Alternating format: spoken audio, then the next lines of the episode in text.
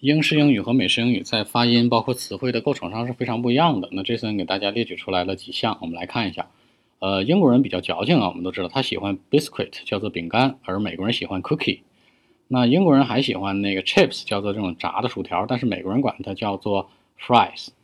那如果美国人说到 chips 的时候，它指的是一片儿一片儿的这种薯片。除了这个之外呢，当我们说这个甜品布丁的时候，英国人管它叫 pudding，直接音译过来了，但是美国人管它叫做 desert。那我们再可以说到这个，嗯，玉米的话，美国人管叫 corn，英国人喜欢 maize。同样去坐车的话呢，去打出租车，那美国人喜欢 cab，英国人喜欢 taxi。那在打车的路上，你可能会拿一罐喝的，对吧？一罐吃的，那这一罐的话，美国人叫 can，而这个呃有的东北人管它叫一厅什么什么，那也是跟英国人一样叫做 tin。住的地儿呢，美国人喜欢住 apartment，实际来讲就叫公寓，但英国人喜欢这种 flat，比较逼格高一些。那说到季节的话呢，美国人喜欢 fall，喜欢这个秋天。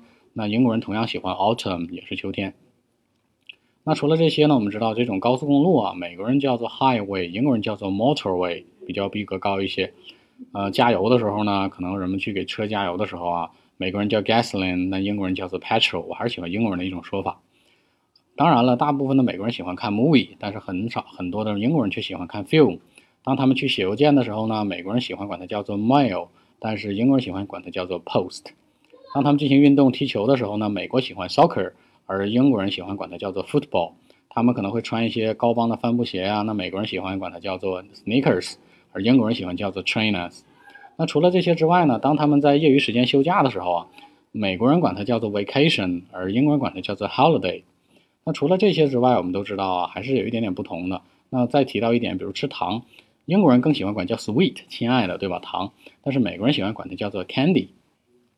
那我们刚才说了这么多啊，其实它相对来说都是，嗯，挺容易用到的，挺容易点到的。接下来再说一小组啊，就是说日常生活当中更能更容易去区分的。比如说我们说吃这个东西啊，呃，很多情况下呢，我们会说什么什么东西要带走啊，叫做 take away，这是英国人说法，但是美国人直接说带走叫 take out。那除了这个之外呢，我们可以说。那这个英国人说休息叫做 break，就中间休息十分钟。但是这个美国人喜欢叫 recess，而我们所说这时间表人的一个规划，英国人喜欢叫 timetable，非常的逼格非常高啊，非常形象。而美国人喜欢叫做 schedule。而在每个学年拿到的分儿，可以英国人可以叫 mark，也可以叫 grade，但是美国人比较喜欢叫做 grade。嗯，我们说到手机的话，其实英国人比较矫情，叫移动的电话叫 mobile phone，而这个美国人比较随意，叫做 cell phone。比如说表示这个数学这学科的时候，英国人比较具体化，叫做 math，它是加 s 的，而这个美国人叫做 math。那通常来说的话呢，其他还有很多表示，比如说这每个词长得很像啊，还有一些词的书写方式不同。